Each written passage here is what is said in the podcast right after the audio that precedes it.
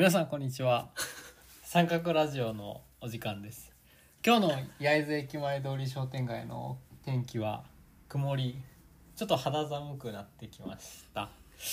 えー、三角ラジオ今日から配信をするわけなんですけれども今日の第1回目の配信の、えーゲストにお越しいただいています。鈴木銀次郎さんです。銀ちゃんこんにちは。どうもこんにちは。第1回目ということで爆笑しておりますがいやこの1回目に僕が来るっていうので大丈夫なんですかね？まあたまたまそこにいたからっていう たまたまいたから誘われるラジオってなかなかないよね。まあそのゆるさがいいよね三角ラジオはね。そうだねまあこの一応三角ラジオコンセプトがありまして、はいあなたの三角をちょっと一押しする情報を届けるというはいはいはい。コンセプトで、まあ、本の紹介だったりだとか一箱本棚オーナーさんがあのゲストで来ていただいて本を紹介していただいたりだとか、まあ、そんなことができればいいなというふうに思っています。はい。ちょっと銀ちゃんああ多分全国のリスナーの皆さんがあの何者やっていう感じだと思うんでちょっと自己紹介してもらってもいいですか、自己紹介ですかね。はい。えっ、と皆さんどうもこんにちは。えっ、と鈴木銀次郎銀ちゃんと言います。よろしくお願いします。えっ、とこの三角にはですね、あのちょっとしたお店番をしたりだとか、あのお掃除とかのお手伝いをえっ、と三角をさせていただいておりまして、えっ、と三角の中にあるガガチャガチャ。三角ガチャガチャを2回ほど回す権利をいただいてたりだとかしている焼津でフラフラしてるものでございます。そうだね。三角ガチャガチャはあの三角の中で三角、まあ、つまりお手伝いを何かしらしていただくと、あのガチャガチャのコインが1枚もらえて、でそれでガチャガチャができるっていう、まあ、そういうそういうはい、システムになっていて銀ちゃんもたくさんお手伝いしてくれる、そうだね、うん。あの好きあらばでお手伝いして三角ガチャを回したい人だね。三角したいって感じだね。したいだね、うん。そうだね、うん。その面白いからねこういう商店街でいろいろや新しい取り組みっていうのは面白いので。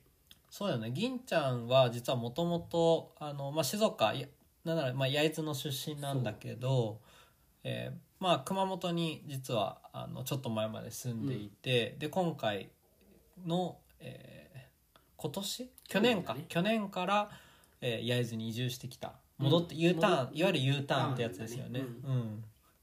なんでまた焼津に戻ってきたんですか？えっと僕の目標というか夢というかがありまして焼津市でゲストハウスを作るっていう、ゲストハウス。はい。あのまあ、いわゆる外国人だったりとか旅人なんかが宿泊するような施設で僕九州熊本でもそこのゲストハウスで働いてまして、えっと、地域の人とか旅人なんかが一緒にあのたこ焼きパーティーやったりとかたこ焼き。鍋パーティーやったりとかっていうのが日常的に行われるようなそういう交流するような宿で働いててあの地元の焼津が本当に好きなのであの地元でそういう施設を作りたいなと思って U ターンをして帰ってきた感じになります。なるほど。なんかいろんなあのゲストタイプのゲストハウス、まあ、自分もゲストハウスよく使うんだけども、いろんなタイプのゲストハウスがあると思っていてなんかこう交流がメインになってるとこもあれば、まあ、ただの安宿っていうかね。なんか安く泊まれるみたいなところがあると思うんだけど銀ちゃんが働いてたところはどっちかっていうと、えーなんだ交流がうん。そこで起こったりとか、なんか新しい出会いが生まれたりだとかそんなゲストハウスだったって感じだそうだね。その交流毎日のようにあのシェアパーティーとかっていうのをやってて一品自分のおすすめするお惣菜を近所のスーパーで買って持ってきてで一緒に食べるとか、うんうん。そうそういうところから交流していってあの思わぬつながりがあったりとかっていうのを楽しめる、うんうんうん。その友達の友達が共通の友達だったみたいな。なるほどなるほど、とかすごい不思議な出会いが多いなんかただこう泊まりに来る人だけっていうよりはやっぱ地元の人もそこに来たりだとかっていうのが生まれてたって感じなのかな、すごいよく遊びに来てくれててそれこそ近所のあのお肉屋さんなんかがちょっと余ったからってお肉お裾分けに来てくれたりとか、えあのうちの畑で採れた野菜食べてって置きに来てくれたりとかそういうの多かったね。のでおすすめのご飯屋さんをあの旅人の人に紹介したりとかって毎日やってて。でうちから行くお客さんがよく食べに来てくれたよっていうお話で近所の人と盛り上がるみたいな。ーなるほど。そういうのも多かった。なんか地域にこう溶け込むような、うん。あのゲストハウスみたいなものを地元でも作っていきたいなっていう。う、んそうだね。そういうのがね一個あるとすごい楽しくなりますよねうん。なんか地元への思い入れみたいなところってななんてなんだろう。まあ言うたらゲストハウスっていうかそういう交流の場を作るだけだったら、熊本でもよかったと思うんだけど、焼津でやりたいっていうのは、と本当に僕自身が生まれたのが焼津っていうのもあるしその焼津市の人たちってすごくあったかいというかすごいファミリー感があるというか あの僕帰ってきたのが去年の11月なんだけど帰ってきてすぐに新しくできたつながりの人たちがもう家族同然のようにあの一緒にいろいろしてくださったりだとかうんうん、すごいそういう空気感って全国探してもなかなかないなという感じがするので。そうだね。なんか焼津の駅前通りとか、まあ、よくおら来られる方とかだと分かると思うんですけど、もうなんか街が家族っていうか、あの子供たちが歩道に出て、あのああみんなで遊んだりとか、で銀ちゃんが来ると銀ちゃんと一緒に遊んだりだとか、で実は三角の2軒隣にあの栗さんちっていう駄菓子屋さんがあるんだけどそこに子供たちが来てなんかこうちょっとずつこう風景が変わってきてるような感じもあるよね。そうだね。すごいなんかやっぱちょっとずつ変わってきてるのかなっていうのは感じるね。数年前とかそのよく商店街歩いたけどその地元でずっといた時学生の時とかも商店街歩いたけどなんか今の方がにぎわってるなっていう感じがするかな。なんかやっぱこの数年で商店街がちょっとずつ変わってきてるっていうのは、多分いろんな人が実感してうんうん。いることだと思っててそれこそまあ三角もそのうちの一つだと思うんだけど新しい店舗がうん。あの増えたりだとかあの借りたいっていう方が非常に増えてきているような感じもあるしなんかこう面白いよね。おもし、うん。た純粋に。純粋に。楽しみだよね。そのワクワク感があるというか、うんうんうん。その商店街今後どうなっていくんだろうっていうなんかみんなで育てるみたいな感じかな。すごい楽しみですよねそんな中三角にもよく来てくれる銀ちゃんですけどどんなとこに魅力がありますかね三角には。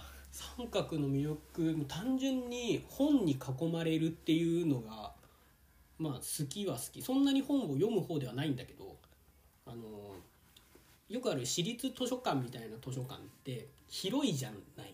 うん、でなんか広い空間なんだけどこの三角のスペースの規模がちょうどいいというか。まあコンパクトっていうか。コンパクトで。うん。可愛いっていうかね、めっちゃくちゃいいよねこの規模。あとなんといっても木の匂いだようん、うんね、うん。そこすごい好きで。それは来た人みんな言うよね、うん。木の匂いがいいっていうのは、うん。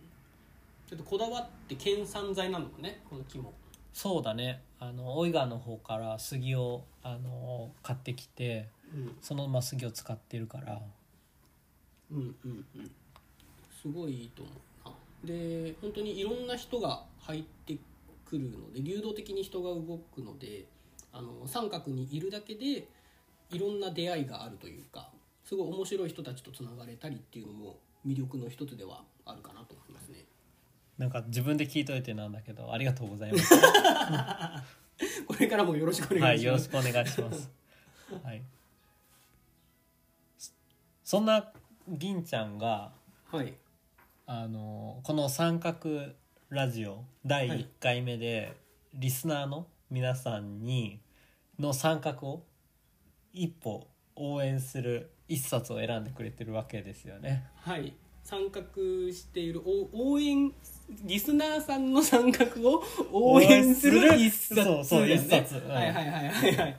そういうことだったんだはいはいはい。はい、オッケーオッケーなんでしょえっと僕今年27になるんですけど、うんうん。まあ、ななこの前誕生日だったよね。そう誕生日この間誕生日うん。おめでとうございます。あありがとう。すいません。なんかなんかね 27になりまして、うん。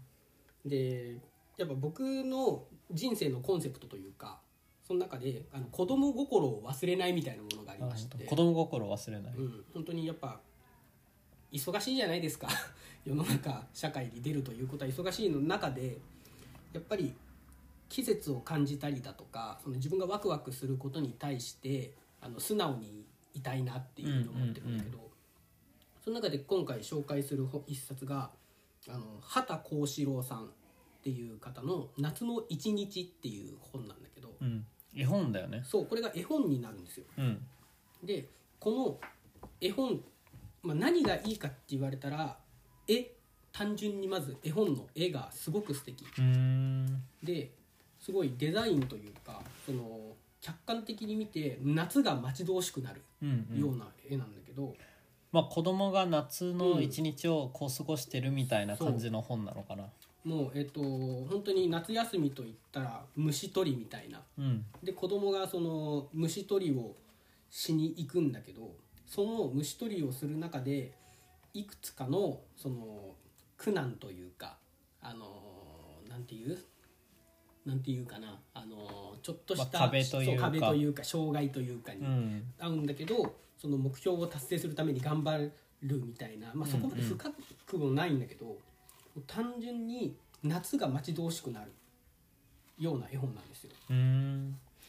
なんかこうちょっと中を見ると子供がクワガタかな？カブトムシかクワガタだね。クワガタか。クワガタを捕まえて捕まえた捕まえたっていう風に言ってるこう描写があったりだとかその後大雨に打たれて、ね、打たれてでも最後は晴れるみたいな。うん、こういうのってそのやっぱ忘れちゃうじゃないですか。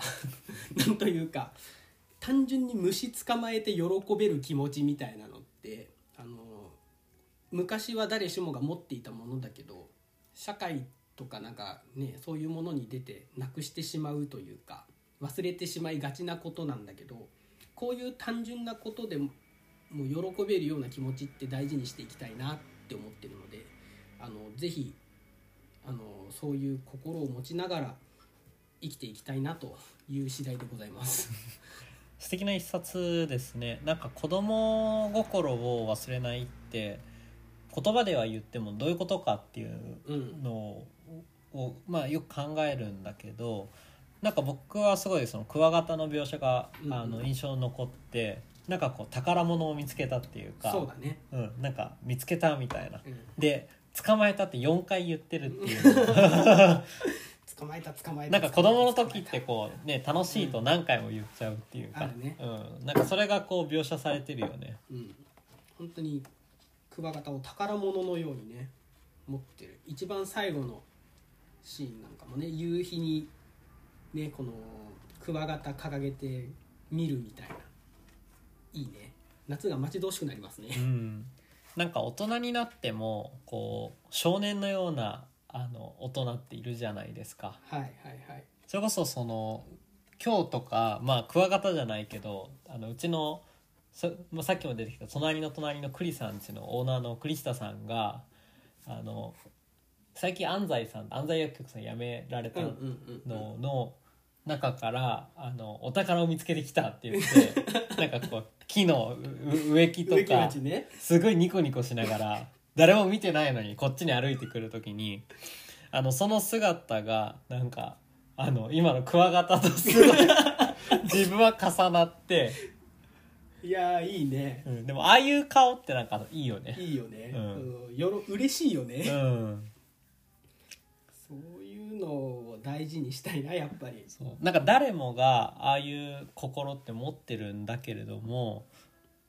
なんかどっかで忘れちゃうというか、なんか日々忙しくしてると忘れちゃうような、うんうん。うん、なんかその人にとってのクワガタって何なのかみたいな、うんうん。まあクリスタさんの場合は 植木鉢。ちょっとその言い方はどうなのかなっていう感じはするけど、ね、でもそういうことだよね。うん。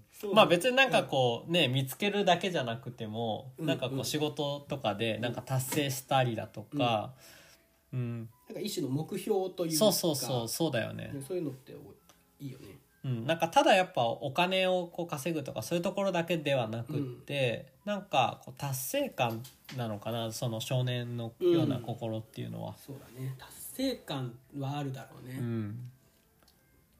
そういうのは大事だよね。そのできたとか、うん。取ったとか、うんうん。見つけたみたいなところで心が動くっていうのは大きいよね。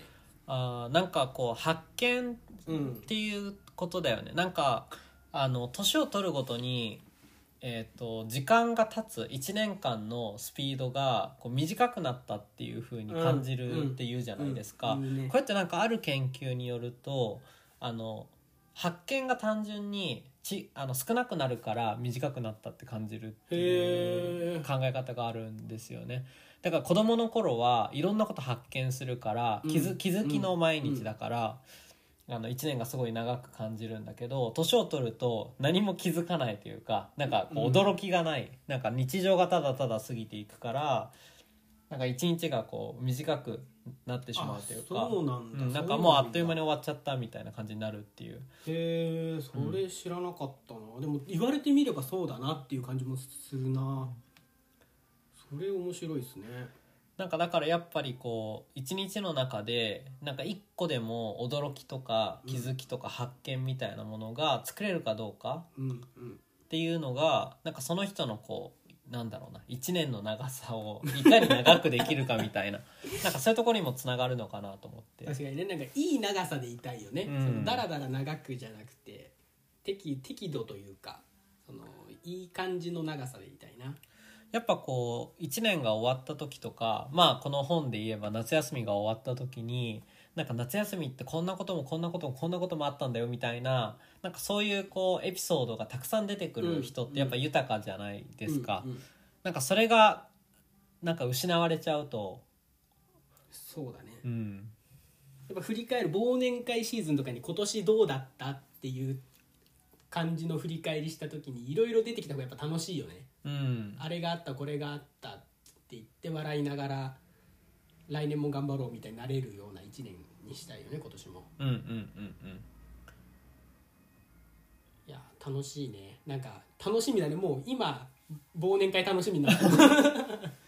今年もね。まあ、ある意味その人の人生の豊かさみたいなものがこう1年間の中でいくつのこう気づきとか新しさと触れられたかうん。みたいなものが、まあ、凝縮されたのがこの「夏の一日」っていう、まあ、夏休みの描写ですけどあのそれを表現してる本なのかなっていう深読みができるかなって。う,、ん。いや夏も近づいてきましたからね。今年はな祭りがなくなったりだとか。そうだよね、うん。コロナのね関係で。そうそういうのもあるけどそれでもやっぱいろんなことを楽しめるような夏にしたいね。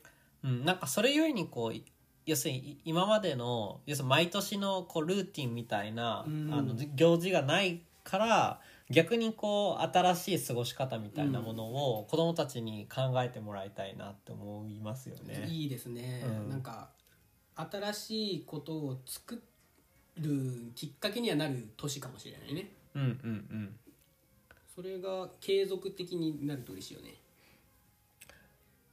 まあそれでいくとまああの今年はやっぱちょっとあの行事とかが減っちゃうから、あのその新しい気づきとかなんかそういうものが生まれにくいのかもしれないけどそれを逆手に取るような形で豊かな一年になるというか、まあ、大人たちにとってはもしかしたら今年っていうのはすごい長い一年、うん。いろんな気づきとそうだね。かそう驚きとかがあるからすごい長い一年になるのかもしれないけど。そうだね。でも自分がその昔の新型インフルエンザとかさあの SARS とかが流行った子供の頃にどうだったかって思い返してみてもあんまり記憶に残ってないんうんうんだよね、うん。なんか普通に過ごして普通にまあ影響ないからね。うん。普通に遊んでるもん普通に遊んでたもんね、うん。だからそう今の子らがね大きくなった後にどういうふうに感じ思い返してみて感じられるのかみたいななんかきインパクトに残るような年にしたいというかさ。うん。なんかいコロナだったけど楽しかったよねみたいな感じにしたいよね。そうだよね。はいということで。はいこんな感じで大はい丈夫ですか、大丈夫です。大丈夫ですか、ええいや逆にごめん。なんか意外と深い話ができたよね。ね本当だね、うん、なんか本を深読むって結構面白い。面白いね。そうそう面白いなと思って、はい、で今日あのご紹介された畑幸四郎さんの「夏の一日」はみんなの図書館三角でも貸し出しを行っています。今のところは三角にありますのでもしよかったら借りに来たりとか中で見てみてください。はいはいということでありがとうございます、はいありがとうございました。では皆さん良い一日を。ですねはい。良い三角をお過ごしください。